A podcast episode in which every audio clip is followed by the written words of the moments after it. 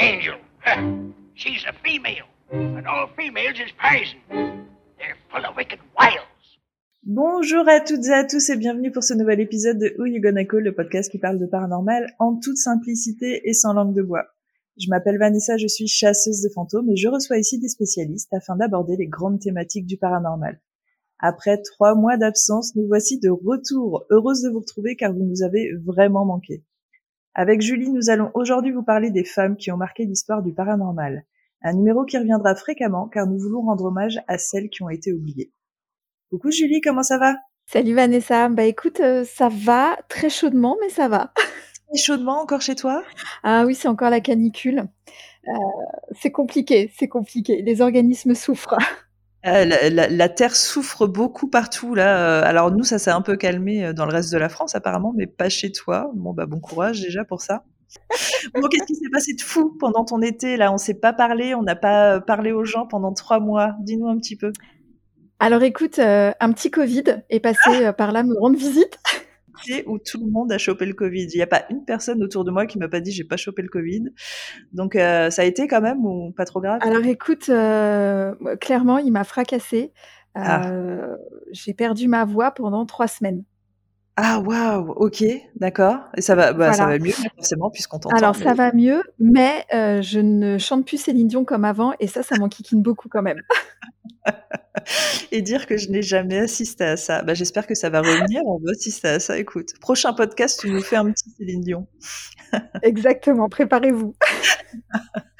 bah écoute, le Covid, ouais, c'est vrai que j'ai trouvé moi aussi qu'il était euh, bien fracassant. Euh, enfin, ça m'a bien mis dans le mal pendant une semaine. Alors moi, j'ai pas perdu ma voix, mais euh, j'ai trouvé ça intense, hein, franchement. Et je pense que c'est vraiment la première fois que je le chopais euh, depuis qu'il est arrivé dans nos vies, ce sale Covid. Mais bon, bah voilà, on est deux quoi, deux au club et plus tous les autres gens. Bon, en tout cas, on en est sorti. La rentrée arrive, Halloween aussi, et du coup, c'est le retour du podcast. Donc, moi déjà, je suis trop contente de te retrouver. Euh, ça m'avait manqué, tu vois, cette interaction avec toi. Euh, euh, ça, a été beaucoup trop long, mais en même temps, bah, toi, tu as eu beaucoup de boulot. Moi aussi, j'ai eu beaucoup de boulot. On avait besoin de cette pause vraiment, chacun de notre côté. Et là, on se retrouve, et en plus avec un sujet formidable. Alors, je sais pas si tu te souviens, mais sur le dernier podcast qu'on a fait, qui était sur les grands noms du paranormal. Mmh en effet, euh, on avait parlé que d'hommes. Euh, c'était c'était moi vraiment qui avait dirigé le truc. C'était beaucoup plus euh, pour réexpliquer aux gens. C'était beaucoup plus pour mettre en avant des personnes en fait qui à la base étaient plutôt des scientifiques ou des personnes qui n'avaient rien à voir avec le paranormal et dire que bah là en fait ils avaient vraiment une vie une activité liée au paranormal et en fait à la fin tu avais fait la réflexion en disant c'est dommage qu'il n'y ait pas une femme au milieu de tout ça et on avait eu un petit échange en disant oui bien sûr c'est dommage parce qu'en plus nous vraiment euh, on le met en avant depuis le début sur ce podcast. On est vraiment à fond, évidemment, avec le droit des femmes et l'image de la femme. Et là, clairement, bien sûr que c'était dommage. Et aussi, on mettait en rapport que c'était aussi une sale époque, l'époque victorienne, euh, par rapport justement au droit des femmes et l'image de la femme, euh, parce qu'on n'en parlait jamais. Et on mmh. va essayer de réparer ça parce que c'est bien que tu aies fait cette réflexion. parce que là, on va déjà parler de, de quatre femmes qui ont marqué l'histoire du paranormal il y en a une qui est très connue au milieu des quatre, donc c'est déjà un peu triste. Et euh, ce numéro-là, en fait, on va essayer de le faire revenir fréquemment au cours de l'année parce que bah, je pense que c'est important. C'est important qu'on mette en avant justement ces femmes qui ont été oubliées, qui ont fait un travail incroyable. C'est vrai qu'il faut qu'on arrête un petit peu de mettre tout le temps les mêmes personnes en avant. Euh, on l'a fait une fois, voilà. Maintenant, on va s'intéresser aux femmes. Donc, j'espère que ça va vous plaire, vous, en tant qu'audience, et j'espère aussi que ça te fait plaisir, Julie, parce que je sais que ça te, tenait à cœur.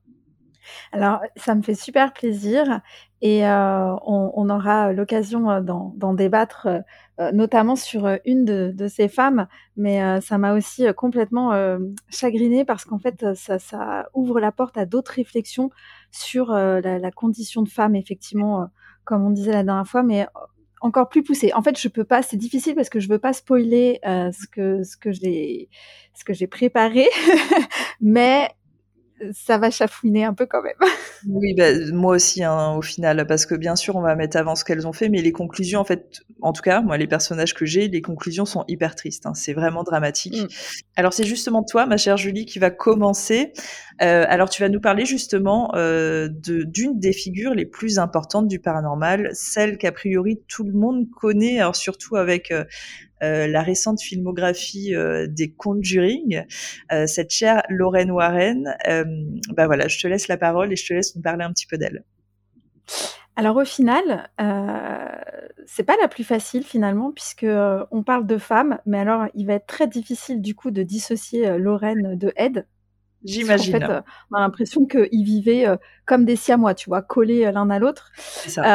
donc voilà, j'ai essayé d'occulter Ed, mais c'est vrai que ça va être un petit peu compliqué.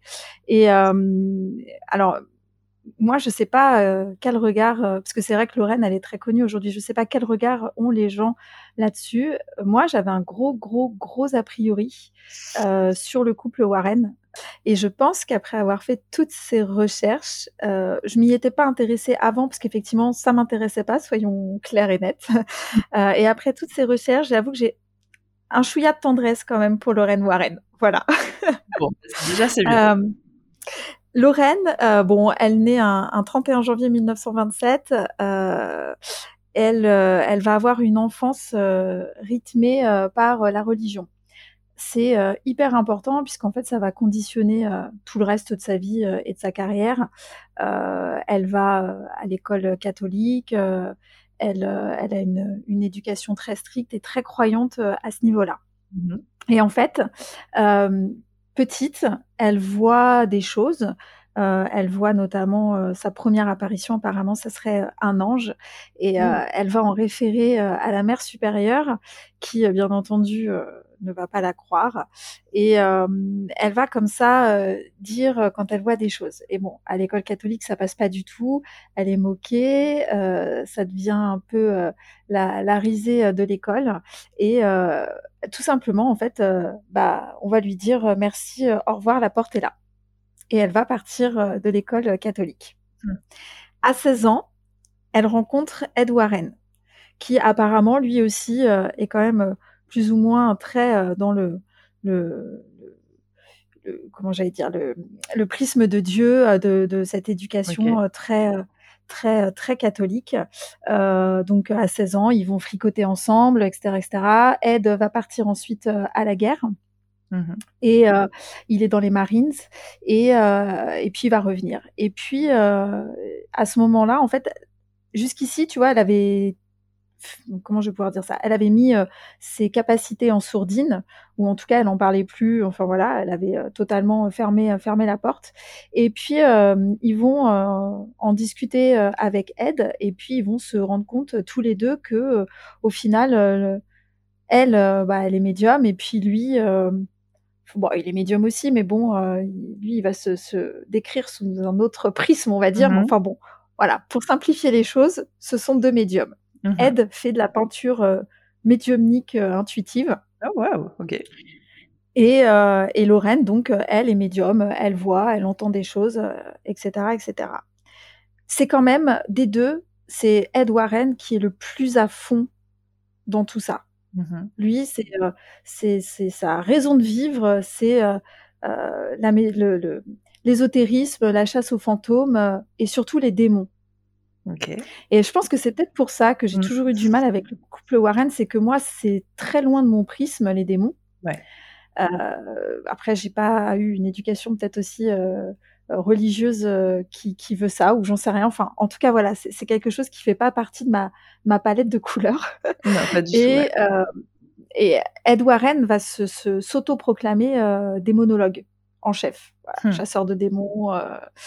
Euh, et il va euh, comme ça euh, partir sur les routes et, aller chercher les démons, les traquer dans les maisons des gens, etc., etc. Et au milieu des années 50, euh, ou plutôt au début des années 50, enfin entre le début et le milieu, il emmène Lorraine dans sa première maison hantée à elle, parce que lui, avant, il faisait les choses tout seul dans son coin. Et en fait, il l'emmène dans la maison d'Oceanborn. Et en fait, euh, Lorraine, pendant que Ed est en train de faire une peinture à l'extérieur, Lorraine entre dans la maison. Et là, elle se sent euh, sortir de son corps. Wow. Pour ensuite être approchée par euh, ce qu'elle va appeler une force oppressante. un démon, mmh quelque chose comme ah, ça. C'est à ce moment-là qu'elle va décider d'utiliser ses capacités pour aider les gens. Ok. Ce que j'aime bien, moi, avec Lorraine et Ed, c'est que par contre, ils ne font pas payer les gens pour leur service. Mmh Donc on peut pas dire qu'ils se sont non plus, tu vois, enrichis sur le dos des gens. Pas au début, en tout cas. Voilà, pas au début. Je parle là, je, j'avance chronologiquement vraiment début, quoi, le temps. voilà. Donc ça, ça m'a plu. Je me suis dit ah ouais, quand même. Bon, ok, les gars, ils sont bien, tu vois, c'est cool. Ouais. On est encore euh, sur quelque chose de bien. Voilà. Euh, ils vont, alors ils ont euh, à peu près euh, 4000, ils ont participé à 4000, 4400 affaires. C'est difficile d'avoir un chiffre très très énorme, précis, hein. enfin c'est un truc de fou. Ouais. comme pour aujourd'hui n'importe quel groupe de chasseurs de fantômes, ils vont dans un endroit. Alors eux, c'est souvent, c'est pas comme nous aujourd'hui, on fait pas des lieux qui sont entre guillemets soit abandonnés, soit eux, ils font vraiment des, des, des maisons de, de, de, famille, quoi, tu vois, des maisons familiales où tu as une famille qui vit dedans. donc, ils arrivent, la famille explique ce qui se passe, et puis ils font sortir la famille, et eux, ils restent quelques jours dans la maison, et ils chassent le démon. Vraiment, j'insiste, ils chassent pas le fantôme, ils chassent le démon. Parce que dans toutes les affaires que j'ai retrouvées, mmh d'ailleurs les plus connues comme tout le monde connaît le cas Enfield, Annabelle, enfin voilà. Les cas, hein tous les cas parlent de démons. Voilà, tous les cas parlent de euh, démons. C'est terrible, quoi. C'est ça. Euh, ce qui euh, faisait euh, leur force, ce qui faisait que, un, même quand ils étaient attaqués, on pourra en reparler de ça parce que c'est hyper intéressant, mais parce qu'au final, ils ont quand même côtoyé, t'imagines, s'ils ont fait 4000 affaires, ils ont côtoyé 4000 démons et ils en sont sortis indemnes. C'est un truc de fou quand même. Tu vois et elle, elle te dit que c'est la foi en Dieu qui les a protégés. c'est très, très, on est très dans le puritanisme. oui, oui, c'est ça. Parce que j'allais dire, c'est même plus la croyance religieuse, là, c'est au-delà. Parce que moi, j'ai une éducation religieuse et jamais on nous pousse comme ça à croire autant aux démons. Donc, euh, c'est vraiment là une, vision américaine de, la religion. Ah oui, elle dit que c'est euh, une foi inconditionnelle et une solidité sans faille envers Dieu euh, qui fait, alors qu'en plus, dans un second temps, Lorraine, elle te dit qu'elle a pour, toute sa vie été poursuivie par un démon le même, toute sa vie. Ah C'est d'ailleurs euh, donc pour que les gens, comme ça, tout le monde va visualiser très vite euh, ce démon qui aurait euh, poursuivi Lorraine toute sa vie, c'est celui de la nonne. Ah bon? D'accord, ok. C'est celui-là qui aurait poursuivi Lorraine toute sa vie. Alors tu vois, quand on le dit comme ça, ça prête à sourire. Enfin. Bah, ça prête à sourire, surtout que c'est, oui, enfin, comme tu le dis, en fait, c'est qu'à côté de ça, euh, étrangement, comparé à d'autres cas de possession, elle n'est jamais possédée. Et ce serait sa mmh. foi, en fait, en Dieu qui fait qu'elle n'arrive pas à être possédée, c'est ça? C'est ça, exactement. Mmh, ils ont, euh, donc, euh, ils vont avoir une fille, mmh. Ed, et, Ed et Lorraine, au fil de leurs enquêtes, enfin, de leur dépossession démoniaque des lieux, vont euh, récupérer des objets parce que eux aussi sont très objets en fait. C'est vrai que souvent, euh, dans beaucoup beaucoup de cas, euh, tu as un objet qui est rattaché à la possession démoniaque. Il y a qu'à voir Annabelle, c'est la poupée. D'ailleurs, pareil, je fais une petite aparté. Je ne veux pas décevoir les gens, mais alors pour ceux qui ont vu le film, entre la poupée Annabelle du film et la vraie poupée Annabelle, il y a quand même un fossé. Il y a rien. Voilà. Euh, spoiler pour toutes les personnes qui n'ont pas vu Annabelle, euh, n'allez pas le voir, en fait. Ce film est nul. Euh, pardon, mais j'étais obligée. voilà, n'allez pas dépenser votre argent. donc, tout ça pour dire que donc tous ces objets, à chaque fin de de, de mission entre guillemets, euh, ils prenaient l'objet et euh, ils ont décidé pour ne pas que parce qu'ils avaient quand même euh, Ed et Lorraine, ils s'érigeaient un peu en, en sauveurs, en mm. sauveurs de l'humanité, en sauveurs de mm. démons. Et pour ne pas que ces objets retombent entre de mauvaises mains, ils les récupéraient et ils les ramenaient chez eux dans une pièce spéciale dont après tout le monde le sait, ils ont fait un musée. Mm-hmm. pièce qui faisait effectivement bénir une fois par semaine par un prêtre, etc., etc. Lorraine, je, je pense qu'elle est passée. Enfin, j'ai lu des, des, petites choses à droite à gauche, et on a quand même l'impression que avec son, alors je sais pas si on peut appeler ça un métier du coup, mais enfin bon, c'est ce qui a oui, régi quand même sa vie, quoi. Donc oui, voilà. Je pense qu'il faut pas hésiter à dire métier. Hein. Mm.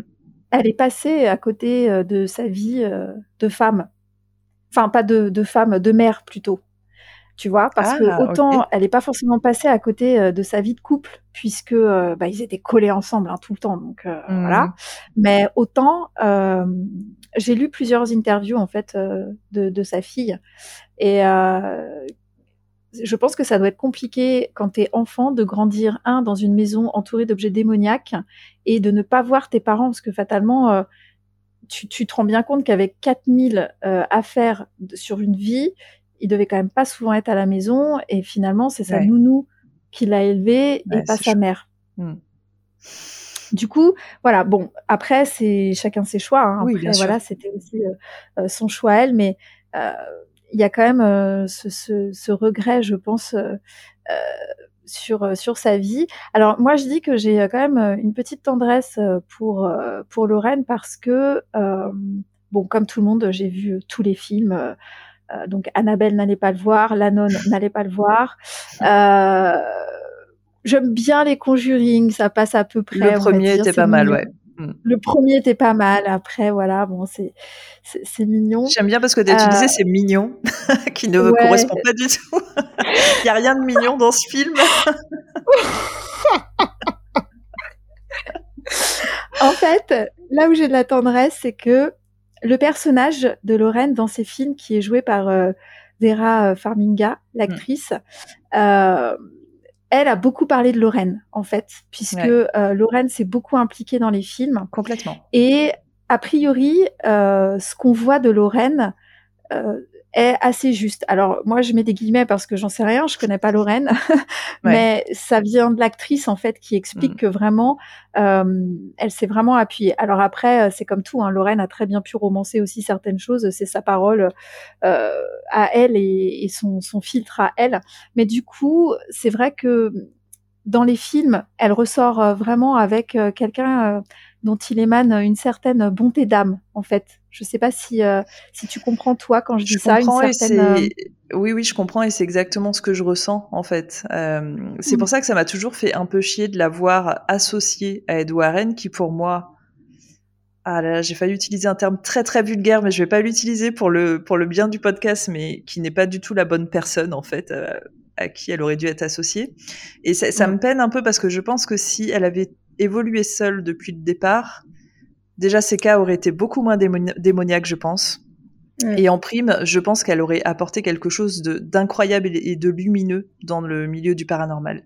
Et je pense en fait que euh, ce foutu Ed Warren a eu une putain d'influence néfaste sur euh, sur elle, son travail à elle, et que euh, et que voilà, en fait, au final, c'est ça qui est triste. En tout cas, moi, c'est l'image que j'en ai, c'est que je pense que dans le fond, elle a, ça a toujours été une bonne personne, mais qu'elle a jamais réussi à se démarquer de, son mari.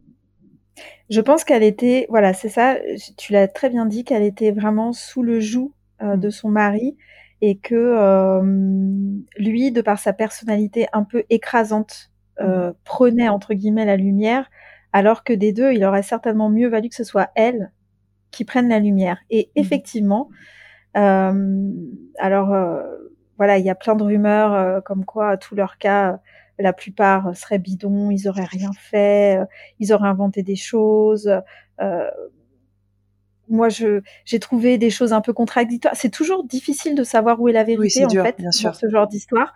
Euh, moi, d'un côté, je lis que le Vatican a ordonné euh, aide des monologues en chef et puis de l'autre côté euh, pas du tout que c'est une c'est un fake c'est une fausse rumeur enfin voilà. Du coup tu sais sur ce genre de choses comme t'as pas de papier officiel euh, c'est un peu compliqué tu vois de d'avoir de savoir où se trouve la vérité. Et puis il y a eu aussi sur leur vie personnelle et familiale à Ed et Lorraine un peu de discrédit avec des histoires comme quoi Ed euh, aura eu d'autres femmes euh, et plutôt jeune, voire très très jeune, voire extrêmement jeune. il y, a, y, a, un vrai cas qui est ressorti que personne ne savait et qui est donc que Ed a commencé à sortir avec une gamine de 14 ans et qu'en fait, euh, elle était tout le temps sur euh, les enquêtes, machin, il la faisait passer pour l'assistante. Elle vivait avec eux et en fait, il avait complètement une relation avec elle sous le même toit. En fait, elle vivait avec eux pendant 20 mmh. ans. Euh, et malheureusement, on a voulu associer une mauvaise image à, à Lorraine, qui est que euh, apparemment à un moment cette gamine, elle est enfin cette gamine qui était devenue adulte, elle est tombée enceinte et Lorraine lui a demandé d'avorter. Mais en fait, c'est un truc que moi je pense pas que c'est un truc que Lorraine a accepté, c'est un truc qu'on l'a contraint à accepter. Tu vois ce que je veux dire? Mmh. Et, mmh, mmh. euh, et du coup, ça, ça pour moi déjà c'est révélateur de toute la relation Ed et Lorraine Warren. Vraiment, c'est euh, ça explique tout. Et, et quand c'est sorti, ça s'est sorti aux États-Unis. Euh, je crois il y a 5-6 ans, ça a fait scandale. Hein. Ça a fait scandale de ouf, vraiment. De toute façon, en même temps, euh, ça ferait scandale n'importe où dans le monde. Enfin, bah, je veux dire, t'imagines, euh, enfin, je, ne comprends pas. mais oui, comme tu dis, c'est révélateur des personnalités de, chacun, mais je, je, peux même pas comprendre. pour moi, c'est tellement inenvisageable en fait que. Bien sûr. je pense que c'est incompréhensible. On est vraiment sur euh, euh, l'archétype du, du, du, de l'être masculin qui impose ce qu'il a envie de faire, tu vois, vraiment à l'ancienne. Et je pense mmh. vraiment que Lorraine, elle a pas eu son mot à dire. C'est ça qui me dégoûte, en fait. C'est affreux, quoi. Et, euh, et euh, ouais. Et après, je te dis, ce qui est un peu chiant, c'est qu'une fois que Ed Warren est décédé, euh, c'est le, le beau-fils euh, de, de, Ed et de Lorraine qui a pris le relais, qui s'appelle Tony Spera, qui est donc le mari de sa fille, tout à fait, à qui moi j'ai eu affaire, qui est un sale bonhomme. Euh, mm. Alors pour expliquer vite fait l'histoire, c'est qu'il y a six ans maintenant, j'avais organisé un voyage aux États-Unis, que j'étais en discussion avec lui parce qu'à l'époque on pouvait encore visiter le musée, maintenant on peut plus. Euh, ils vendaient les billets extrêmement chers, mais on pouvait visiter le musée, euh, voir Annabelle tout ça, et voilà, je l'avais, euh, je l'avais inclus dans mon séjour. On s'était mis d'accord, j'ai payé un acompte. Et le mec a disparu euh, de la circulation. Euh, donc je n'ai bien évidemment cette, euh, cette on n'a jamais eu de visite, on n'a jamais rien eu. il m'a plus jamais répondu. Enfin vraiment, ça a été catastrophique. Et en fait, je me suis rendu compte en fait que toute sa vie, Lorraine Warren avait été sous le joug, en effet, d'hommes qui profitaient d'elle. Et là, en fait, bah, après la mort d'Ed, c'était Tony Spera. Et je suis sûre, moi, que Lorraine n'a jamais été au courant de ce qui se passait. Et je pense, en fait, que Tony Spera, alors, maintenant encore, je pense, parce que je pense qu'ils ont conservé le musée. Je sais pas ce qu'ils en font, mais euh, voilà. Euh, je pense qu'ils se mettaient plein d'argent de côté, que Lorraine n'était pas au courant et qu'ils faisaient plein d'arnaques comme ça. Du coup, tu vois, les gens après ils pouvaient se dire ah putain ouais euh, horrible les Warren, euh, ils arnaquent tout ça machin, mais non en fait c'est pas Lorraine quoi, tu vois c'est vraiment hmm. euh, son beau fils. Donc moi j'ai fait la part des choses à l'époque, mais vraiment ça m'a dégoûté et ça me dégoûte pour Lorraine parce que je me dis vraiment dommage, belle personne mais mal accompagnée toute sa vie quoi. Oui, je pense qu'elle est, elle est passée, euh, enfin, elle est passée à côté d'un, d'un truc dans sa vie qui, qui fait que, euh, je pense que c'est, enfin, elle aurait, je, je doute, après avoir lu tout ça, après avoir écouté plein de témoignages, euh, qu'elle ait été vraiment très heureuse. Hmm. Ce qui est quand même bien dommage et qu'elle soit passée à côté de sa vie. Après, voilà, en tant que telle, euh, sa médiumnité, on va dire, euh, bon, elle le mettait au service euh, donc des forces du bien contre les forces du mal. disons que, on va dire que dans la démarche, il y avait au départ, en tout cas, euh, la réelle envie euh, d'aider les gens. Après, c'est vrai que comme tu l'as si bien dit euh, tout à l'heure, oui, au départ c'était gratuit. Après, ils ont fait aussi énormément de conférences où bien entendu ils se faisaient rémunérer. Il y a eu les livres. ils se faisaient également aussi payer après pour pour aller aller chez les gens. Ouais. J'ai de la tendresse pour Lorraine et en même temps de dire voilà, de, dire que, euh, en fait, ça va être compliqué euh, de dire qu'elle a fait des grandes choses euh, en termes médiumniques parce que mm. c'est vrai que, bah, encore une fois, le prisme démoniaque, Valak, la nonne, tout ça, moi, c'est, enfin. Oui, puis voilà, puis elle, est associée toujours à des cas qui n'ont en effet, euh, comme tu le dis, c'est improuvable aujourd'hui que ça se soit passé ou non. La seule chose qui est étrange, c'est que sur tous ces cas, le pire, c'est qu'ils avaient euh, une bonne méthodologie de base, hein, c'est-à-dire qu'ils n'allaient jamais seuls en fait sur ces cas-là. Ils étaient toujours accompagnés d'un policier, d'un prêtre, de témoins, d'une équipe technique avec des caméras. Mais de tous ces cas, donc tu vois, tu l'as dit tout à l'heure, il y en a 4000. Alors peut-être qu'après, euh, sur les premières, bien sûr, il n'y avait pas tout ça. On va dire, allez, même sur 100. Sur 100 cas, il y en a il y a aucune image qui existe. En tout cas, aucune image euh, consultable. Donc peut-être qu'après Tony Spera au musée, tout ça, il y en a, euh, ça se sait pas. Il y a rien de consultable. Donc tu vois, c'est quand même étrange à un moment. C'est-à-dire que mm. nous, on, veut bien lire des histoires, mais à un moment, si tu n'arrives pas à le prouver euh, qu'il y a des démons ou des choses comme ça, faut arrêter. Tu vois, et c'est là où en fait, où, où je pense qu'un cas, deux cas, et puis dans les années 70, tout ça, euh, ouais, c'était vraiment euh, l'époque où où ça plaisait ce genre d'histoire, les poltergeists, les démons, machin. Euh, les gens euh, vraiment ne, ne, voulaient que ça. Mais après, euh, au, fil, au fur et à mesure du temps, je pense que pour les gens, c'est devenu euh, un petit peu genre euh, rédhibitoire en se disant, bah attends, c'est bon, c'est toujours les mêmes histoires, toujours des démons, toujours des machins, et en prime, il y a aucune vidéo, donc c'est bon en fait à un moment. Et c'est là où ils ont perdu en crédibilité. Je pense même avant bah, la mort de, de, de Ed. Hein. Oui, ça et puis, certains, cas, très, connus, sur lesquels, ils ont ah bah participé. Je pense à deux notamment, Amityville, voilà mmh. et le cas Field aussi. ce sont quand même deux cas, très, très touchy, mmh. où, moi je veux bien, hein, mais bon, on parle plutôt enfin tu vois sur Amityville, clairement, on parle plutôt, d'une tuerie de masse, de la folie d'un homme, que vraiment un démon, voilà donc ça aussi, effectivement, ça, ça, participe à jeter un peu le, le discrédit, quoi.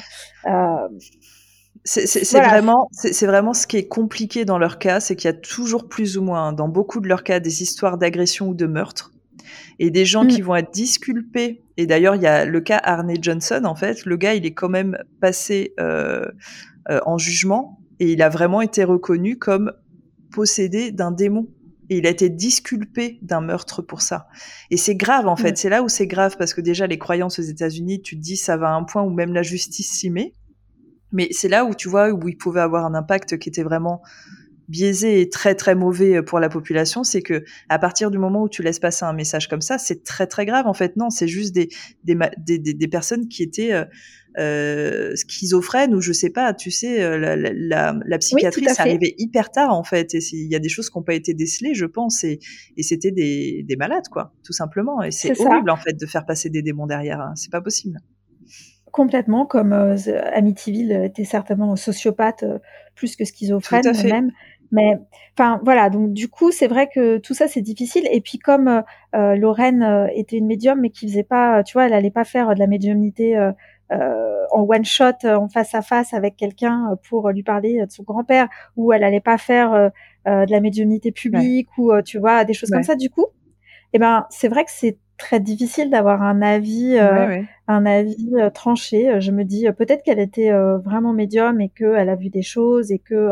Oui, ça par contre, moi, j'en suis quasiment persuadée qu'elle avait des capacités. Maintenant, je te dis juste, elle était très mal entourée et je pense qu'on l'a poussée. Et même après, tu sais, je pense que c'est même plus les gens qui l'a poussée. Je pense que, que, elle, en fait, elle avait dû se, se conforter dans l'idée que son rôle c'était ça. Et du coup, bah, qu'elle voyait des démons partout, qu'elle voyait de la possession, des choses comme ça. Et elle, elle était tombée dedans, quoi. Donc après, c'est trop tard, tu vois, quand t'as euh, quand t'as quand, ouais, quand as modelé quelqu'un euh, dès, le, plus jeune âge à, un certain rôle, après c'est dur d'en sortir quoi. Surtout si personne te dit que c'est pas bien ce que tu fais. En fait, tu vois, c'est euh, complètement. Donc je suis complètement d'accord avec toi. Je pense que la réputation Warren, elle est justifiée dans le sens où il y a vraiment des choses qui vont pas dans ce qu'ils ont fait. Euh, Ed Warren était vraiment un sale mec euh, et qu'elle mm. est, selon moi, mal tombée. Alors peut-être qu'elle était très amoureuse et qu'ils étaient en apparence très heureux. Je ne sais pas dans le fond, je ne sais pas si c'est une, réponse qu'on pourra avoir, je pense pas. Mais je pense tout à fait comme toi que Lorraine était une personne qui avait de vraies capacités, qui était une vraie bonne personne, et que au final, quand Ed Warren est mort, je pense qu'il y a plein de gens qui l'encensent encore aujourd'hui en disant que Lorraine, voilà, Lorraine c'était vraiment la, fille bien du couple en fait. Et je pense que c'est ça qu'il faudrait qu'on dise aux gens de retenir, c'est Lorraine Warren, c'est vraiment, euh, c'est vraiment une bonne personne. Mm. Donc merci pour ça, euh, merci d'avoir mis ça en et Regardez les films du coup pour ce qu'ils sont et pas pour, euh, enfin, du, divertissement en fait. Tout à voilà. fait. et pas pour, et pas, pour, l'aspect euh, historique. voilà, hein, on est bien d'accord. Merci. et surtout, surtout parce que autant tu dis qu'ils ont fait une belle image de Lorraine, ça je veux bien le croire, il y a pas de souci. Par contre, ils ont fait aussi une belle image de Ed et ça, par contre, faut pas le croire s'il vous plaît parce que c'était un sale bonhomme. Donc ça vraiment, non, non, non, on n'est pas d'accord. Donc écoute, merci beaucoup parce que c'était très important et c'était bien qu'on commence ce podcast avec justement cette figure qui est très connue mais très connue, pas toujours pour de très bonnes raisons. J'espère qu'on a, rétabli un petit peu une certaine justice pour elle, et puis euh, j'espère que bah, vous qui nous écoutez, vous saurez euh, dissocier le couple Ed et Lorraine Warren parce qu'il est temps de le faire en fait. Il faut arrêter de, de les voir tout le temps ensemble et parce que je pense qu'elle avait rien à voir avec tout ça. Bon bref, voilà. Alors euh, moi je vais enchaîner avec une personne qui est pas du tout connue. En tout cas, je pense pas que vous la connaissez. Vous, vous l'avez peut-être vu passer euh, ou vu son nom passer, mais je suis pas certaine qu'elle soit connue et, euh, et, vous allez vite comprendre pourquoi. On va parler de Catherine Crowe. Alors là, on est vraiment euh, au 19e siècle. Catherine Crowe, en fait, est vraiment considérée euh, comme la première chasseuse de fantômes. Donc déjà, voilà, j'annonce le truc. Aujourd'hui, en tout cas, hein, pour les personnes qui récupèrent l'histoire de Catherine Crowe, on considère que c'est possiblement la première chasseuse de fantômes au monde. C'est fort. Et personne ne connaît son nom. Donc voilà, on va essayer de parler un petit peu d'elle. Donc Catherine Crowe, en fait, elle naît en 1790 en Angleterre. C'est plutôt une fille de bonne naissance. Euh, elle a une éducation euh, comme tous les enfants de bonne naissance, une éducation plutôt basique. Et en 1822, en fait, elle va se marier euh, à John Crowe. Et en fait, c'est une relation plutôt houleuse, ça se passe pas bien du tout. Elle va quand même tenir 11 euh, ans.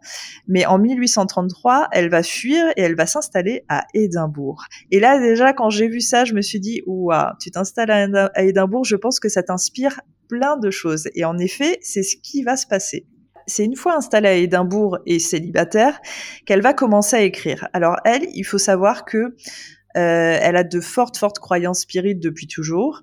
Et en fait, c'est une disciple euh, du phrénologiste Georges Combe. Alors, pour les personnes qui ne connaissent pas la phrénologie, c'est quelque chose dont on ne parle plus trop, qu'on parlait beaucoup à l'époque. En fait, euh, c'est en quelque sorte une théorie qui dit que certaines facultés sont décelables à certaines parties du cerveau en palpant euh, le crâne en fait. Euh, ce serait comme dire par exemple, tu vois, aujourd'hui je sais qu'on en parle euh, plus en disant bah si vous avez un esprit artistique, c'est parce que c'est le côté droit du cerveau, c'est du côté droit du cerveau, tu vois. le côté des maths, ça va être le côté gauche, des choses comme ça. Mm à l'époque, la phrénologie, c'est vraiment tu palpais le crâne et selon euh, ce que tu sentais, en fait, tu pouvais dire ah bah cette personne a des facultés là, des choses comme ça. C'est un peu étrange, hein. Euh, mais ça a duré vraiment qu'à cette époque. On n'en parle plus du tout. Et on disait aussi que euh, les, les, facultés de l'âme étaient des fonctions du système nerveux, qui est aussi quelque chose d'assez étrange en croyance. Euh, donc toutes ces années, euh, outre être la disciple du phrénologiste, elle va, comme je le disais, écrire pas mal d'essais, donc toujours dans cet esprit euh, paranormal, histoire de fantômes, tout ça. Et en 1848, elle va publier un livre qui s'appelle Night Side of Nature or Ghost and Ghost Tears. Alors un nom à rallonge de ouf mais c'est un livre qui a eu un impact incroyable. Alors, il faut savoir que c'est le premier livre sérieux dans le domaine du paranormal qui va étudier les phénomènes en se basant sur les avancées qui ont été faites en Allemagne. Et euh, à cette époque, en fait, elle voulait pas faire comme ce qui se faisait euh, auprès de tout le monde, entre autres Charles Dickens. Euh, ils étaient très proches tous les deux d'ailleurs qui lui racontait vraiment des histoires de fantômes, on l'a vu hein, sur le dernier podcast. Elle, elle voulait pas faire ça. Elle voulait vraiment euh, s'y intéresser, mais s'y intéresser avec un esprit critique et une approche scientifique. Et apparemment, à cette époque, c'est vraiment en Allemagne qu'il y avait vraiment beaucoup de recherches et euh, des grosses avancées, et elle s'est inspirée de ça. Et il faut savoir que euh, c'est la première personne à utiliser des termes que nous utilisons toujours aujourd'hui, et d'ailleurs de façon très forte, pas seulement dans le paranormal, aussi dans les films d'horreur. C'est la première à faire référence au terme poltergeist, et celle qui va d'ailleurs lui assigner une définition. Et c'est aussi la première à euh, utiliser le terme doppelganger. Donc c'est quand même, tu vois, c'est euh, c'est un truc de fou quand même. Et ça, on le sait pas. Fou quand même. Exactement. Moi, c'est complètement fou. Enfin, je trouve ça complètement dingue en fait. Et ce livre, personne n'en parle quoi. Euh, D'ailleurs, faut que je me le commande. Faut absolument que je le lise. Mais je pense qu'il il doit être complètement euh, incroyable. Ce qui se passe après ce succès, donc je le rappelle, ce livre sort en 1848. Euh, ce livre-là, que j'ai cité, en fait, il va avoir un énorme, énorme succès. Et c'est vraiment ce livre qui va la rendre célèbre et riche. Et d'ailleurs, Charles Dickens euh, dira à l'époque, alors comme je le disais, ils sont assez proches, que c'est une collection extraordinaire. Malheureusement, ce qui va se passer, et ça ne m'étonne pas du tout de l'époque, c'est que très rapidement, alors très rapidement on parle en termes d'années, mais en 1954, en fait, soudainement, elle va avoir une réputation absolument terrible. On va dire qu'elle a sombré dans la démence. Euh, il y aura plein de faits divers dans les journaux qui disent qu'elle est en train de se balader nue dans la rue, qu'elle est devenue complètement folle, des histoires comme ça. Donc elle, elle va essayer de se défendre en disant non, mais pas du tout. Euh, bon, après, elle va quand même avouer qu'elle était en dépression et aussi, malheureusement, et je pense que c'est ce qui va lui faire défaut, qu'elle est hantée par des esprits. Entre, au final, en fait, on ne sait pas trop si c'est réellement arrivé. C'est-à-dire, est-ce qu'elle a vraiment eu des crises de démence? Elle a l'air de se défendre un peu en disant j'ai eu une période où j'étais pas bien. Après, honnêtement, je pense que comme déjà, il était très rare que des femmes auteurs, autrices, euh, je ne sais pas comment les gens disent, mais euh, voilà, les deux fonctionnent, euh, puissent être célèbres et riches euh, à cette époque, je pense que déjà elle a attisé beaucoup de jalousie. Euh, je pense qu'en prime, euh, comme elle essayait de s'imposer dans le paranormal, qui est quand même un milieu assez machiste, je pense que ça n'a pas plu et je pense en fait qu'elle s'est fait attaquer de toutes parts, dont ce cher Charles Dickens qui, qui en a profité pour donner de ces petites informations en disant oui, oui, en effet, moi je l'ai bien vue toute nue se balader dans la rue, machin. et en fait, malheureusement, ça va lui coller à la peau. C'est-à-dire que cette sale réputation, déjà, je pense qu'elle vivait très mal en fait ce succès fulgurant. Elle n'a pas compris ce qui lui arrivait. Et en fait, euh, la réputation qui va arriver derrière. Euh, et je pense que c'est rigolo parce qu'on est quand même à une autre époque, enfin rigolo, pas du tout, mais on est quand même à une autre époque et j'ai l'impression de voir un petit peu ce qui se passe aujourd'hui sur les réseaux sociaux dès que quelqu'un est un petit peu connu, tu vois, ou euh, et qui se font attaquer euh, par des commentaires, par des gens vraiment haineux, et ben on peut se rendre compte que dans l'histoire de l'humanité, ça a toujours existé puisque hum, cette chère Catherine Crowe en fait en a été victime. Et ce qui se passe en fait, c'est qu'elle va jamais s'en relever. Donc c'est là où c'est vraiment extrêmement triste, c'est que euh, de cette réputation en fait, elle va finir par se cacher, elle ne va jamais réécrire, et les gens ne vont retenir que ça ils vont rester sur le fait qu'elle était devenue complètement folle et que de toute façon elle avait toujours été folle et que ses livres ne valent rien parce que de toute façon elle était folle. Et c'est, elle, est morte avec cette image en fait. Euh, elle est morte, alors je vais vous dire ça tout de suite, en 1872. Et en fait, moi, ça me bouleverse profondément parce que déjà, je me rends compte que bah, c'est une personne qui voulait juste faire ce qu'elle voulait et c'est là où je la comprends. Déjà, euh, je trouve qu'à mon époque, c'est compliqué, mais j'imagine même pas la sienne qui enfin arrive à avoir du succès parce qu'elle a fait des, recherches sérieuses qui, à l'époque, une fois de plus, il n'y avait pas Internet. J'imagine que ça devait pas être évident d'aller chercher des informations en Allemagne. Et, euh, et, on lui colle une réputation comme ça et, et ça la bouffe jusqu'à la fin de sa vie. Et au final, c'est pour ça que je dis aujourd'hui, c'est un nom qui n'est pas connu parce qu'en fait, on a fait en sorte que ce nom soit oublié au même titre que son œuvre en fait. Et, euh, et, je suis très très heureuse. Je suis un petit peu émue hein, d'en parler. Je suis très très heureuse de la mettre en avant parce que euh, bah déjà c'est pas juste. Alors c'est une phrase très simple que je suis en train de dire, mais rendez hommage s'il vous plaît à Catherine Crowe euh, autant que vous pouvez parce que euh, c'est vraiment euh, c'est de l'injustice pure et et tu vois moi j'ai beaucoup de sympathie pour Charles Dickens mais de savoir qu'il a pu participer à, à ce mouvement haineux là ça me je suis pas bien en fait par rapport à lui tu vois je suis pas d'accord quoi quelle naze, quelle naze. Ouais, ouais, vraiment. Euh... Moi, je t'écoute et euh, franchement, ça me, ça me fout les nerfs parce que mm. euh, c'est toujours la même histoire, quoi. C'est insupportable. Et puis, euh, quand bien même, tu vois, on peut ne pas trouver d'acquaintance ou ne pas aimer comme euh, je t'ai dit, moi j'avais un a priori euh, sur euh, Lorraine, mais c'est pas pour ça que je vais aller lui déverser ma haine au visage. Exactement. moi, ça m'interroge par contre sur autre chose où je me pose des questions parce que, comme tu l'as si bien dit au début, personne ne la connaît, personne ne sait qui c'est, alors que quand même la nana, elle a c'est elle qui amène le, le poltergeist, le doppelganger, etc., mm. etc. Mm. Mais du coup, je, réfléchis en même temps, mais je me dis, euh, tous ces gens-là, hyper connus euh, dans le milieu euh, du paranormal, les chasseurs de fantômes, qui parlent eux-mêmes de poltergeist, qui font des recherches, etc., etc., ben, ils recherchent mal, c'est pas possible. Bah ça c'est sûr, et ils recherchent surtout ce qu'ils veulent en fait, tu vois, c'est-à-dire que c'est pour ça que je dis que le milieu du paranormal est un milieu machiste et en même temps, je veux dire, c'est comme tous les milieux. Malheureusement, il y a très peu de milieux qui se disent féministes, mais euh, eux, ils vont chercher. D'ailleurs, en fait, je pense, c'est là où je te dis, c'est même pas, ils font même pas de recherche, c'est que je pense qu'ils utilisent ces termes sans essayer de comprendre d'où ils proviennent en fait. Et il y a une personne actuellement aux États-Unis, une personne féministe évidemment, qui essaye de rétablir l'histoire de Catherine Crowe. Elle se fait défoncer la gueule. Hein. Elle se fait défoncer la gueule parce qu'elle essaye de. Et ça veut dire qu'encore aujourd'hui, des enquêteurs masculins n'acceptent pas qu'on puisse dire que Catherine Crowe ait pu être la première chasseuse de fantômes. En plus, on le dit pas avec assurance, on dit juste c'est possible parce que vu l'époque, machin, puis elle a quand même fait des choses importantes.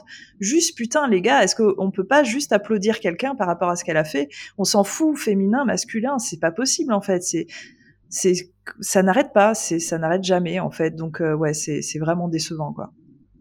Qu'est-ce que ça peut faire qu'aujourd'hui en 2022 ça soit une meuf, il y a 150, 200, 300, j'en sais un ans, qui, qui, est la première à avoir amené. Qu'est-ce qu'on s'en fout en fait C'est pas grave. Enfin, tu vois que ce soit une bah, nana ou un mec. que ça doit l'être pour eux en fait. Un poney en fait. Euh.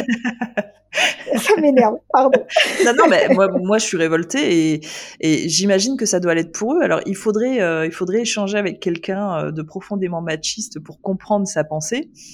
Euh, mais je pense que eux, de toute façon, leur raisonnement, ce serait que c'est faux. de toute façon, c'est complètement faux. Bon, en tout cas, moi, je pense que euh, voilà, rendons justice à Catherine Crowe, essayons de mm. citer son nom au maximum, et peut-être ce que je vous invite à faire, parce que je suis quasiment certaine que son livre est trouvable, achetez son livre. Achetez son livre. Alors, à mon avis, ça va renflouer les caisses d'une maison d'édition qui est tenue par un homme, malheureusement. Mais en ayant un livre avec son nom chez vous, là, je pense qu'on va lui rendre un petit peu hommage, tu vois. Ça s'appelle Night Side of Nature or Ghost and Ghost Tears. Voilà. Alors moi j'ai trouvé le livre sur euh, sur euh, le, méchant Amazon. Voilà. J'allais dire ça m'étonne pas et en même temps c'est peut-être ce qu'il y a de plus simple. C'est vrai qu'Amazon, euh, voilà, on est d'accord, c'est peut-être pas le, plus parfait, mais en même temps pour des livres anciens comme ça, il y a des éditions récentes qui se trouvent sur Amazon, donc pour une fois faites-le et pour les autres livres allez chez les petits libraires. Voilà. Donc voilà pour Catherine Crowe. Alors toi, maintenant, tu voudrais nous parler d'un autre personnage qui aussi a été assez connu, mais je pense qu'il y en a plein d'autres qui font découvrir. Tu veux nous parler de qui?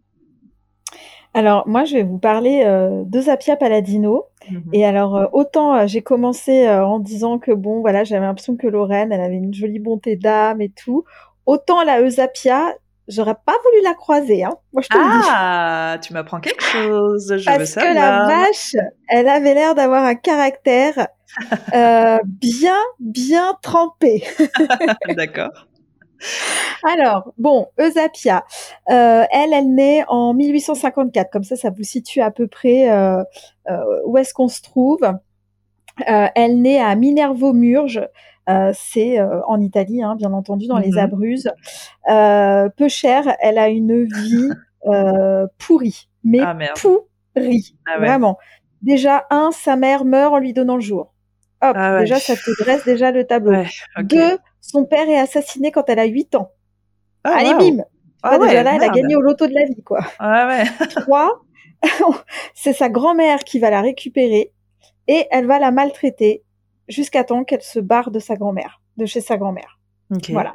Donc quand je dis maltraitée, elle va être battue, brûlée, euh, ah, euh, enfin vraiment, elle va être traitée comme une moins que rien. Et c'est quand même sa grand-mère. Donc au lieu d'avoir une relation grand-mère petite fille, ça sera une relation employée servante. Voilà. Magnifique. Quelle horreur. Ouais, c'est princesse Sarah. Euh, ouais quand tu commences euh, comme ça euh, dans la vie, euh, ça doit pas être facile, facile quand même tous les jours. Ouais, Peut-être pour ça aussi qu'elle a un, sacré caractère. Euh, peut-être que tu vois la, vie qu'elle a eue en étant jeune a fait que bon, voilà. en plus, elle, elle a des traumatismes. Alors, certainement dû, c'est pas exprimé comme ça, mais certainement dû aux maltraitances de sa grand-mère. Elle a quelques traumatismes. Donc, elle a un traumatisme au pied gauche euh, qui fait qu'elle boitera légèrement. Euh, elle a aussi euh, son champ visuel réduit certainement de coups sur la tête, tu sais, au bout d'un moment, bon, voilà, donc elle voit pas très mmh. très clair, en tout cas, elle voit pas comme nous en fait en globalité. Et puis pour la, la, cerise sur le gâteau, elle est diabétique. Oh, ah non, mais elle, elle a vraiment gagné ça. Alors, à l'époque, ça devait être hyper compliqué. Euh, alors, je pense même pas que tu as l'info, mais euh, diabétique à l'époque, déjà aujourd'hui, c'est compliqué. Oui, déjà aujourd'hui, oui, tout à fait. Euh, et puis, alors, ils disent aussi que dans son caractère, elle est, alors ça, ça fait sourire. Bon, c'est, on dirait plus ça aujourd'hui, hein, bien entendu, mais euh, remettons dans le contexte de l'époque. Hein, 1854, elle est décédée en 1918, donc voyez, c'est quand même, euh, il y a quand même quelques années. au niveau de la médecine, on n'était pas encore au niveau où on est actuel, mais ils disent d'elle qu'elle est de type hystérique. Oh là là là là, c'est pas voilà. possible. Cataleptique et épileptoïde.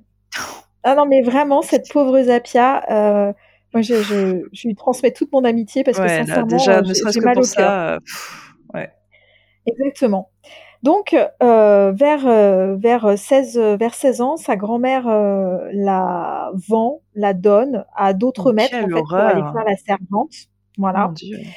Euh, qui, qui vont euh, donc l'utiliser comme servante. Et chez eux, chez ces gens-là, les, elle va rencontrer le docteur euh, Damiani. Et lui, il est, euh, c'est un spirit. Là, on remet époque victorienne, tout ça, spiritisme, table tournante, on se remet bien dans le contexte. Mhm. C'est à la mode, etc., etc. Et c'est lui.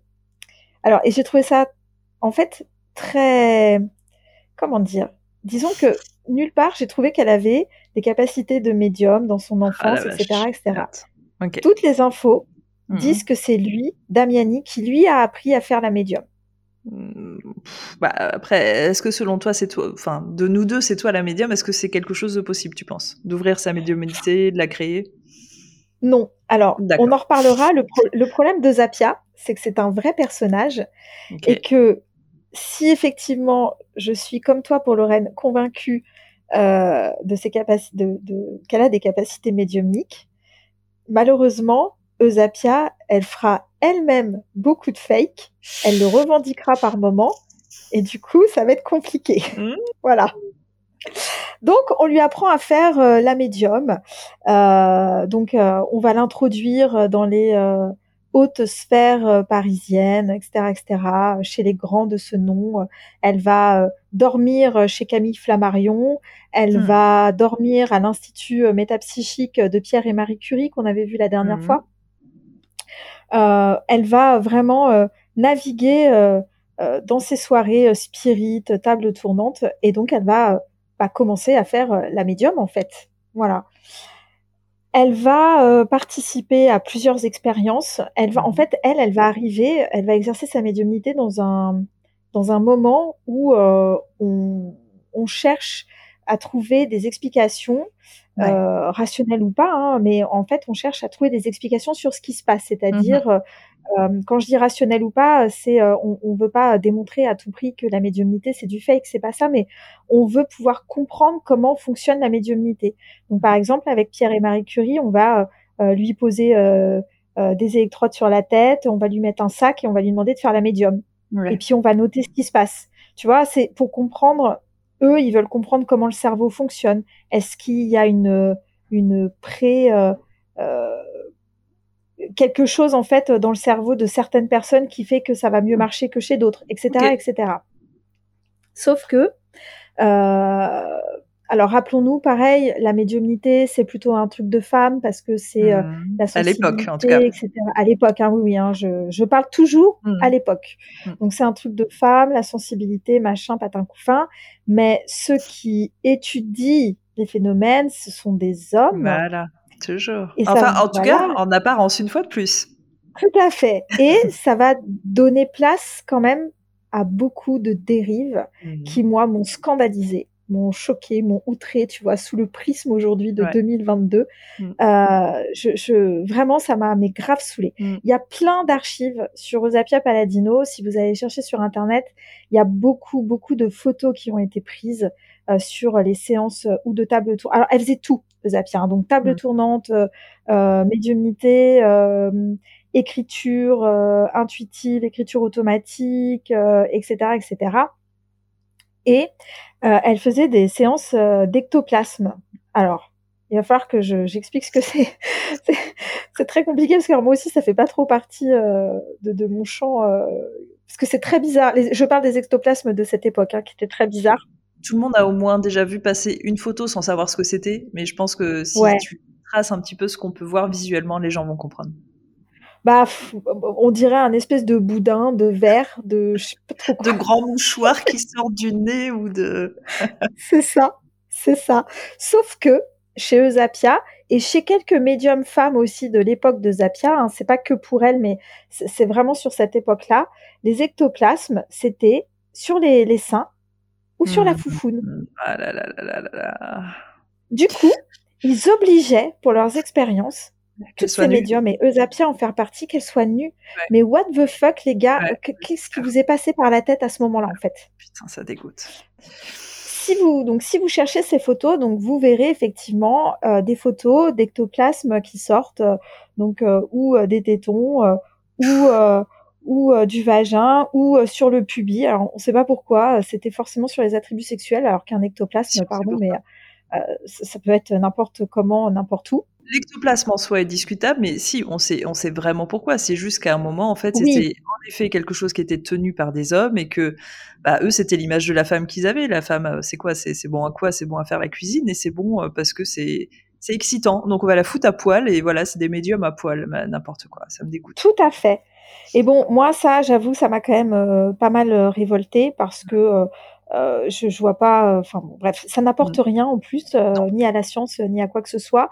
et puis bon, remettons aussi dans le contexte. À l'époque, il y avait beaucoup de photos, mais il y avait aussi beaucoup de fake au niveau des photos. oui.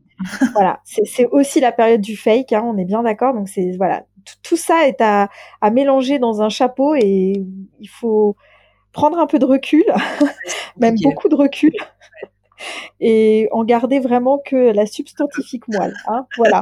ça, ça vous rappellera un ancien podcast, ça. Hein euh, D'ailleurs, euh, ça aussi, euh, c'est un truc très typique masculin de, de, cette époque, même encore de la nôtre, hein, cela dit. Mais tu vois, la, la, manière dont on la décrit, elle est, c'est une femme d'aspect fort ordinaire, brune, de taille un peu au-dessous de la moyenne, âgé d'une quarantaine d'années à l'époque, pas névrosé du tout, mais là c'est Flammarion qui dit ça quand même, donc bon, on peut comprendre pourquoi lui dit ça, plutôt un peu lourde de chair. bon. Voilà, ouais. de la poésie. N'est-ce pas? Euh, Flammarion, elle va beaucoup euh, traîner avec lui, euh, effectivement. Lui, quand je dis qu'elle a un sacré caractère, lui dira que personne euh, n'ose jamais rien lui dire parce que euh, ils ont tous peur euh, des terribles colères qu'elle peut piquer. Mmh. Elle est capricieuse, colérique. Ah, ah ouais, elle est vraiment. c'est une sacrée bonne femme avec un sacré tempérament. Et donc je le disais tout à l'heure, lors de séances, elle va elle-même faire du fake avec mmh. des, des, fils qu'elle tire, mais qu'elle va assumer en fait mmh. réellement et elle dira même à un moment donné qu'en fait, si elle fait ça, c'est parce qu'à un moment donné, elle est en contact avec une entité qui aimerait le faire, mais qui n'y arrive pas, et que du coup, elle le fait pour elle. D'accord. J'ai trouvé ça assez fou, en fait. Euh, ouais, je trouve ça très, très hypocrite. vraiment. voilà. Euh, c'est pour ça que je dis qu'encore une fois, c'est difficile. Oui, elle avait des capacités euh, médiumniques parce que sur certaines choses, voilà, c'est indéniable. Mais à côté de ça, eh ben, ça rend le personnage forcément euh, un peu plus euh, euh, à controverse quand, quand tu sais qu'elle fait du fake comme ça. Et en fait, il y a une histoire en particulier qui va participer à son déclin, où elle sera prise la main dans le sac, où elle aura, elle se sera déchaussée sous la table, et en fait, on aura vu que avec son pied, elle essaye de prendre un objet qui se trouve derrière un rideau pour faire comme si c'est quelqu'un qui avait jeté l'objet. Voilà. Euh, ça, c'est ce qui va participer totalement à son déclin. Après ça, euh, elle fera plus grand chose. Euh, et puis voilà, elle finira par mourir seule, pauvre. Quelle tristesse. Voilà. je te dis, je, refais un aparté, mais c'est vrai qu'on dit aussi que parmi les fakes, il y aurait eu de la ventriloquie pour, tu vois, pour les mmh. voix, etc., etc. bon, voilà, c'est Eusapia est un personnage euh, haut en couleur, j'ai envie de dire, vraiment haut en couleur, euh, qui quand même aura une vie pas facile, euh, qui aura été quand même obligée, malgré elle, de se mettre à poil en fait, pour qu'on puisse prendre des photos d'ectoplasme, ce que je trouve totalement horrible. Et peut-être que ça peut euh, expliquer et même presque pardonner euh, son euh, caractère un peu colérique. Oui. Et, et, tu vois, et les crises qu'elle pouvait piquer parce que bah, quand tu vis ce genre de choses, quand tu vis tout ça, sincèrement, je pense qu'il y a quoi comprendre derrière que bah, à un moment donné, t'en es un peu marre et que t'aies envie d'envoyer bouler tout le monde, quoi. Bah, il y a ça, et puis il y a aussi le fait qui, qui a relaté de ces crises d'hystérie et de, de caprice Est-ce que c'est des hommes, tu vois, déjà parce que c'est des hommes. Ouais, bah, voilà, eux ils sont déjà bons à voir qu'on fait des caprices tout le temps. Euh, et deux, en effet, tu vois, peut-être qu'elle en avait marre, enfin, en effet, d'être sous le joug d'hommes en permanence qui lui demandent de faire des trucs salaces à poil et machin, et et c'est, en fait, je vois très bien le truc. Une fois, elle a dû gueuler, en fait, en disant c'est bon, machin, et que ça lui a collé à la peau, en fait, comme tout ce qu'ils faisaient à l'époque, mm. dès que quelque chose leur plaisait pas. Donc ça se trouve, c'est même pas justifié, euh, quoi. On, la mettait nue. Moi, j'ai, retrouvé des archives d'elle où elle était à poil avec un, sac sur la tête, quoi. ah putain, oui, je vois très bien cette photo. C'est horrible. Non, mais est-ce que vous vous rendez compte de l'état Non, mais la, la, violence. que ça peut faire, quoi, la, violence, ouais. Mais euh, moi, j'avais lu un article, euh, témoignage d'elle, euh, d'ailleurs qui, qui, avait été relaté par Philippe Charlier. Euh, parce que Eusapia, en fait, il faut savoir que Eusapia, nous, on la connaît très bien dans notre milieu parce que pour nous, c'est un immanquable, en fait. Elle est hyper connue. Euh, Alimi, euh, on en parle beaucoup. Ça fait partie d'une des figures qui, a priori, serait la plus fiable quand même. C'est elle d'ailleurs qui a fait les fameux moules avec les mains euh, euh qui seraient des mains euh, de personnes décédées. Euh, mais en fait, ce qu'il faut savoir, c'est que Zapia, en effet, elle a été extrêmement connue à cette époque. Elle c'était vraiment la, la, la, reine de la scène. Elle ne faisait que ça en fait. Elle faisait énormément de séances publiques, elle faisait énormément de séances privées. Bref, elle ne faisait que ça. Elle était extrêmement connue. Et dans un article, surtout à la fin de sa vie, parce que comme tu le dis, malheureusement, elle a une fin de vie catastrophique où elle a été abandonnée par tout le monde seule, euh, voilà. Et à ce moment-là, en fait, elle avait expliqué qu'en effet, elle avait faké certaines séances parce que et euh, elle avait tellement la pression et en fait comme il y mmh. avait tout le temps des séances en permanence que elle elle était crevée euh, que les gens ne voulaient même pas comprendre qu'elle était crevée et que si elle n'avait pas d'énergie, elle ne pouvait pas et faire en sorte que ces phénomènes se réalisent. Parce que quand on vous parle de phénomènes, c'était considéré comme complètement fou ces séances. Et euh, dans certaines de ces séances, il y avait des objets qui volaient, des objets qui étaient projetés. C'était un truc de malade en fait. Et après, bah, c'est des trucs qui collent à la peau, comme on a vu avec Catherine Crowe ou Lorraine Warren, et c'est des trucs que tu peux pas te défaire de ça en fait, et tu meurs tout seul. Et elle a vachement regretté en euh, fait. N'oublions pas aussi que c'était euh, elle son gagne-pain euh, dans à bah, une époque où euh, les femmes un ne travaillaient pas, mmh. deux enfin si si elle faisait pas ça, si elle refusait, elle avait pas d'argent non plus pour vivre derrière. Donc mmh. bien sûr que tout ça effectivement participe et puis tu vois le truc c'est qu'avec Zapia, il y avait tout. Tu vois, c'est ce que je disais tout à l'heure. Elle faisait tout table tournante, médiumnité, écriture automatique, euh, objet euh, lancé, euh, photo avec euh, des ectoplasmes, photo avec des défunts. Et je pense aussi que dans l'esprit des gens, et tu vois, on le voit avec le château de Fougeray, c'est que quand c'est trop, à un moment donné, les gens ils bug. Si c'est trop, c'est forcément faux. Ouais. Alors que pas du tout. Mais non, pas du tout. Voilà. Mais par contre, ce qui est sûr, c'est qu'à faire des séances tous les jours, euh, oui, il y a un moment donné où quoi qu'il arrive, euh, enfin, tu vois, physiquement, moralement, mentalement, tout ça, psychiquement, tu peux pas suivre. Donc ouais, en fait, malheureusement, elle est tombée dans cet engrenage et euh, elle pouvait plus en sortir. Et comme tu l'as dit, c'était son gagne-pain. dans mes souvenirs, elle n'était pas mariée, hein, c'est ça? Non, elle n'était pas mariée, tout ah à bah fait. Voilà. Donc elle était obligée de gagner sa vie, donc elle était obligée de faire ça.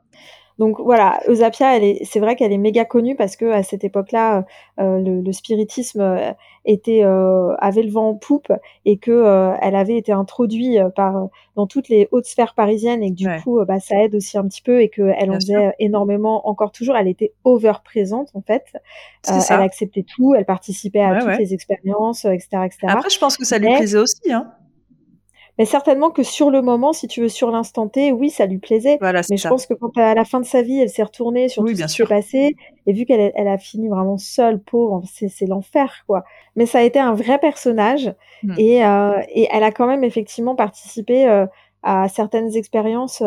alors bon, toi-même, tu, tu sais, les expériences, c'est difficile de prouver quelque chose avec, mmh, mais en tout cas, ça peut ça fait avancer les choses. Et tu vois, ils avaient, par exemple, quand ils avaient étudié son, son, crâne et, et notamment son, son, crâne vraiment physique, hein, pas son cerveau, d'accord, son crâne physique. Et pendant en fait une expérience de médiumnité, ils avaient décelé pendant qu'elle pendant qu'elle exerçait la médiumnité en fait un tressaillement où ils disent une palpitation ou peut-être même comme un pianotement de doigts vraiment sur son crâne physique, quoi, son, ah. sa boîte crânienne. Et euh, alors du coup, euh, moi pour le coup, ça je le comprends très bien parce que ce sont des choses qui m'arrivent aussi euh, quand. Ah, c'est vrai. Ouais. Alors eux, ils parlent de trans. Moi, je, moi, je parle pas de trans, mais il y a un endroit sur ma tête où, quand je suis en présence de quelque chose, que je suis pas toute seule, etc., etc., j'ai un tressaillement, j'ai effectivement comme une palpitation ou oh, même wow ça pourrait faire penser effectivement à un piano. Je, comprends vraiment les sensations ah, c'est euh, dans ces moments-là. Donc ça, c'est où du coup sur toi, sur ton crâne, c'est où?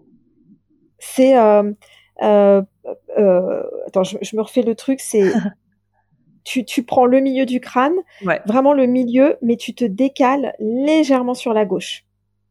Sur le haut du crâne ou plus derrière? Ouais, ouais, sur le haut du crâne. Et un petit peu sur, la gauche. D'accord, c'est intéressant. C'est ce qu'on appelle la, fontanelle pour les bébés. Et eh ben, tu, tu, te mets là et tu te décales un peu sur la gauche. Ok, d'accord. Hyper intéressant. D'accord, top. Voilà. Ou tu vois, par exemple, euh, aussi, euh, ils avaient pris euh, son pouls pendant que elle faisait une séance de médiumnité et ils avaient vu que son pouls passait de, de 80 à 120 pulsations. Euh, c'est pour ça que pour moi, elle était vraiment médium parce qu'il y a beaucoup de choses euh, dans ces, ces, signes physiques que moi je, je, reconnais. Par exemple, elle baille.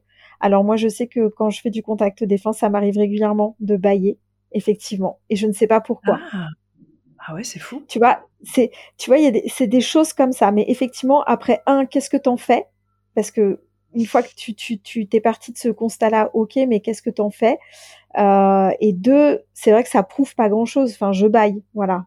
Elle aussi, elle baillait. Bon bah voilà.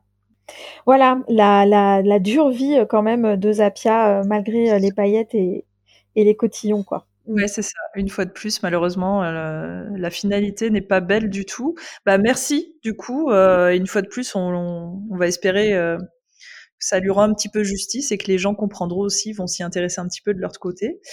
Euh, moi, je vais terminer avec une personne, c'est pareil, je pense que je vais dire le nom et les gens ne vont pas du tout savoir qui c'est, qui s'appelait Eleanor Sidwick. Alors, on est toujours au 19e siècle. Euh, Eleanor née en 1845, aussi en Angleterre, tout comme Catherine Crowe, et c'est aussi une fille euh, d'une d'une famille importante de bonne naissance. Et elle, en fait, euh, dès son plus jeune âge, en fait, elle va avoir un intérêt pour les mathématiques. Euh, elle a aussi un intérêt pour la littérature, les langues étrangères, tout ça.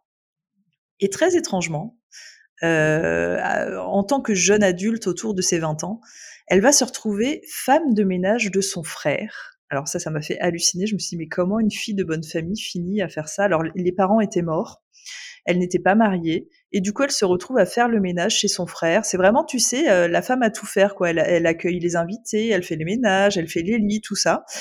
Ouais, euh, hallucinant. Euh, et du coup, bah évidemment, elle n'a pas continué elle son éducation parce qu'elle travaillait, mais son frère en fait, qui s'appelle Arthur, va quand même mettre un point nommé lui dire ok euh, tu avais quand même un vif intérêt pour les mathématiques c'est dommage euh, reprends tes cours.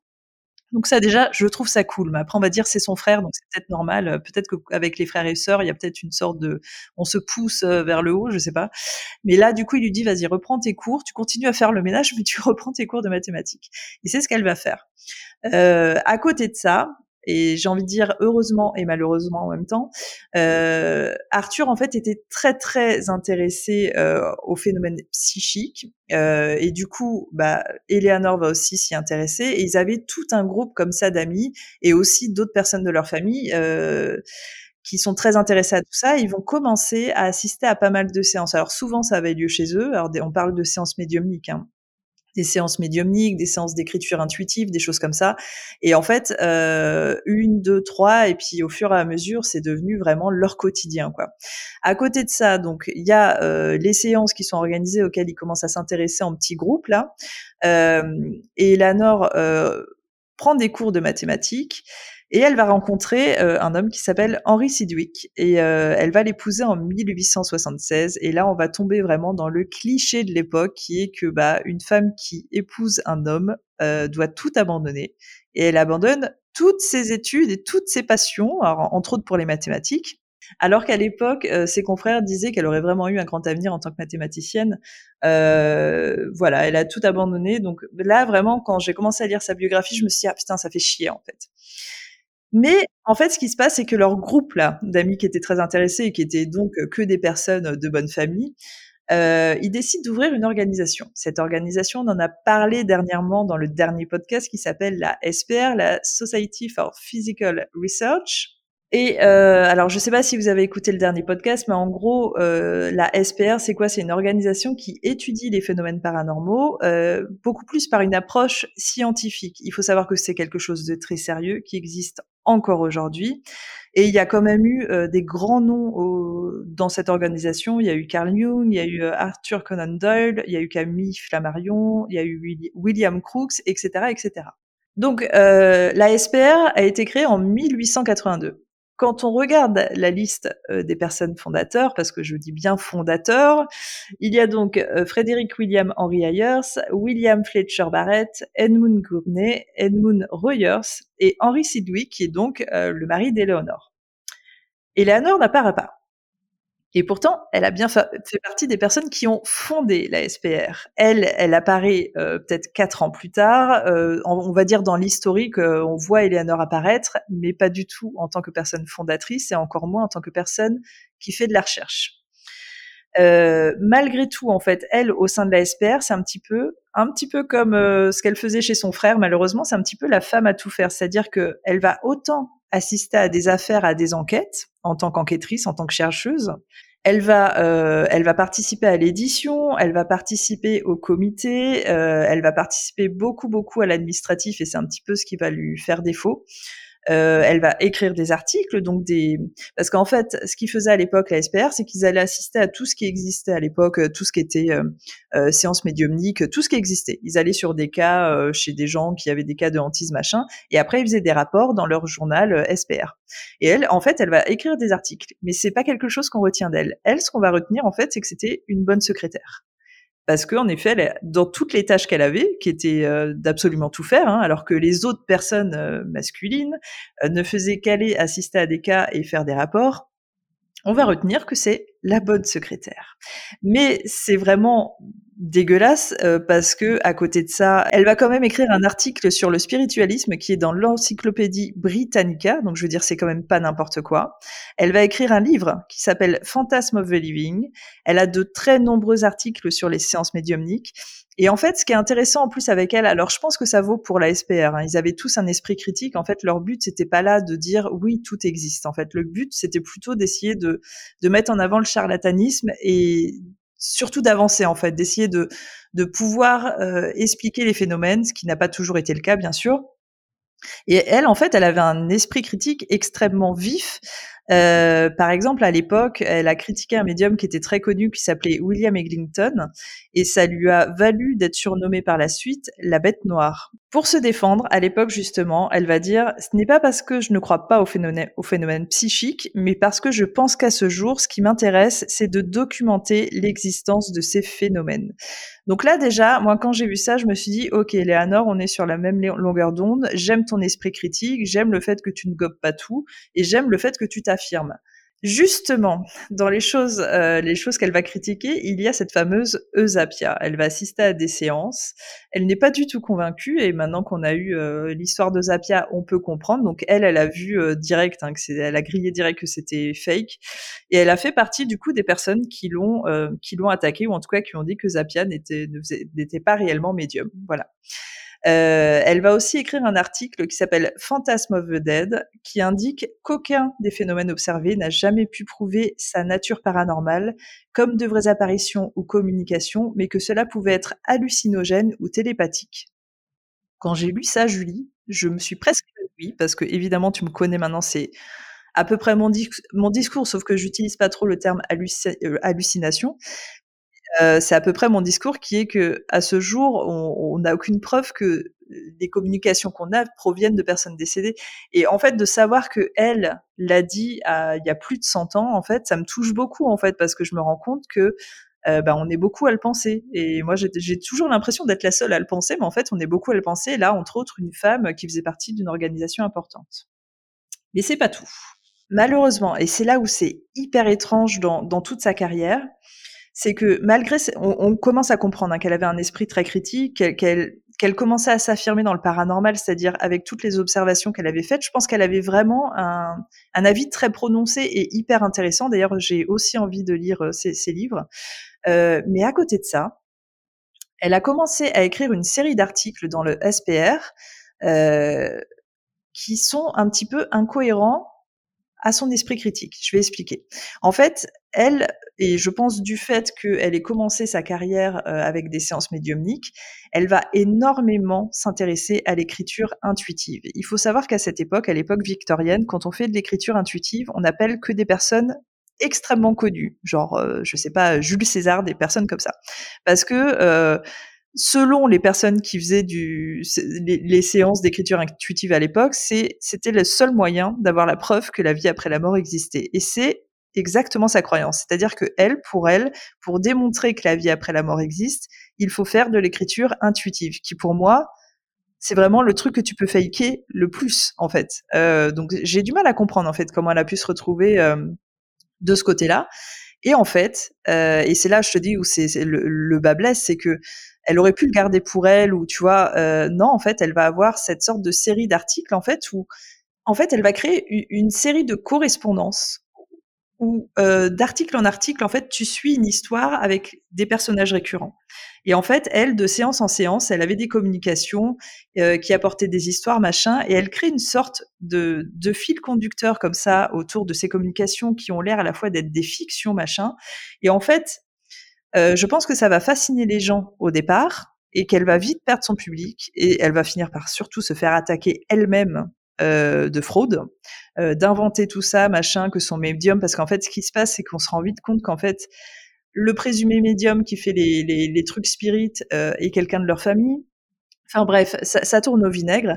Et, euh, et, au milieu de tout ça, son dernier article, le dernier qu'elle va rédiger, est encore un article avec ce genre d'histoire.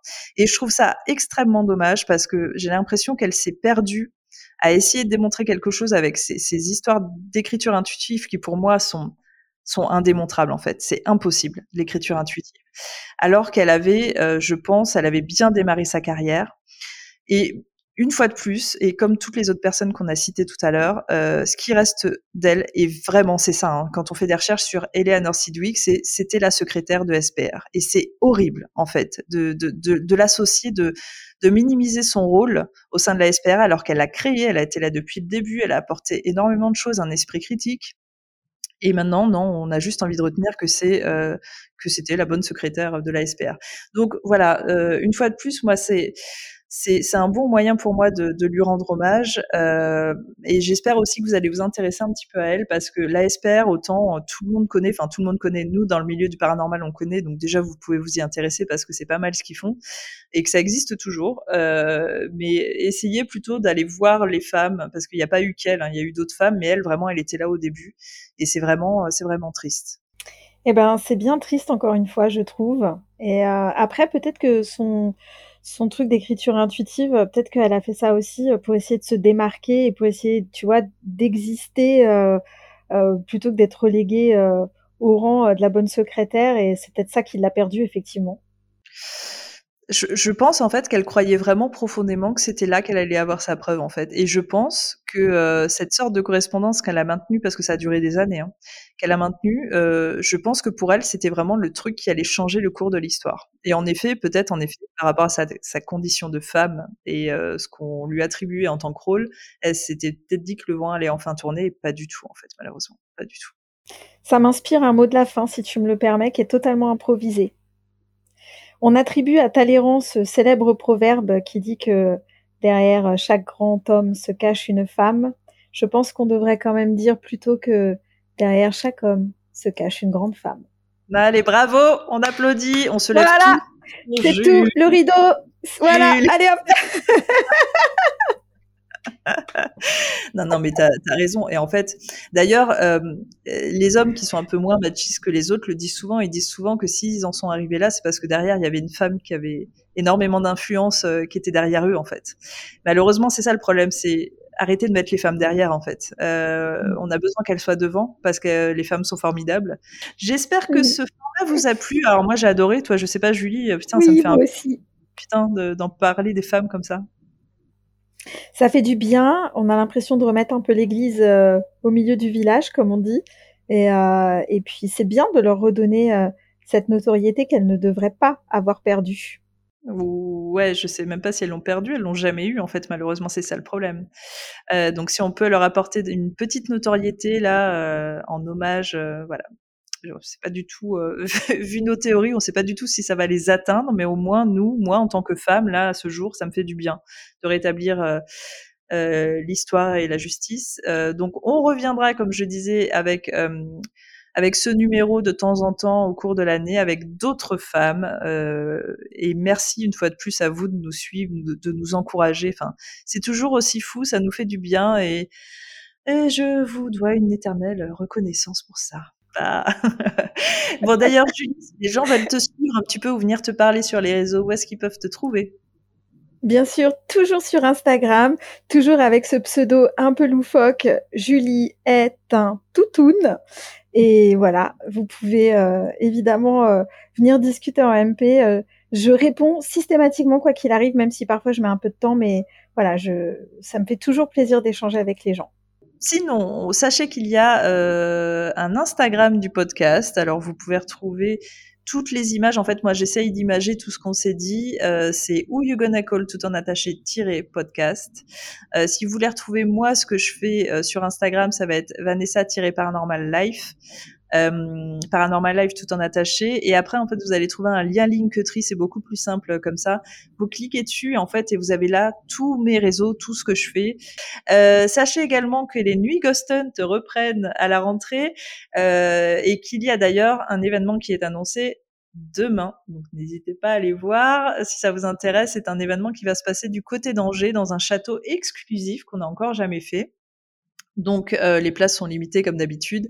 Euh, vous aurez plus d'informations sur le site nuitghosthunt.com. Et pour finir, et ça c'est la bonne nouvelle, je peux enfin parler, enfin plus ou moins. Euh, je vous avais parlé il y a quelque temps de voyage, que vous allez pouvoir voyager avec nous, machin, nan, nan, ça y est, l'agence de voyage est créée. Elle s'appelle Les Voyages Extraordinaires. Elle va vraiment être officielle pour la France parce que j'ai un côté anglophone et un côté francophone. Côté francophone, ça va être officiel d'ici une semaine, mi-septembre. Euh, les voyages vont aussi du coup être officiels, donc ils vont être annoncés sur l'année 2023.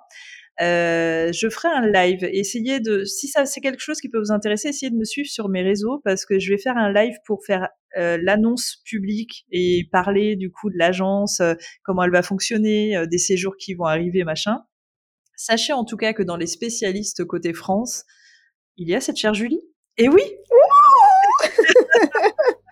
Le peuple est en liesse. Là, il y a 1000 personnes qui vont arriver. Allez, c'est où? Où est-ce qu'on paye Où est-ce qu'on signe Pour voir Julie. Alors, Julie fera partie de deux séjours, je n'en dis pas plus encore.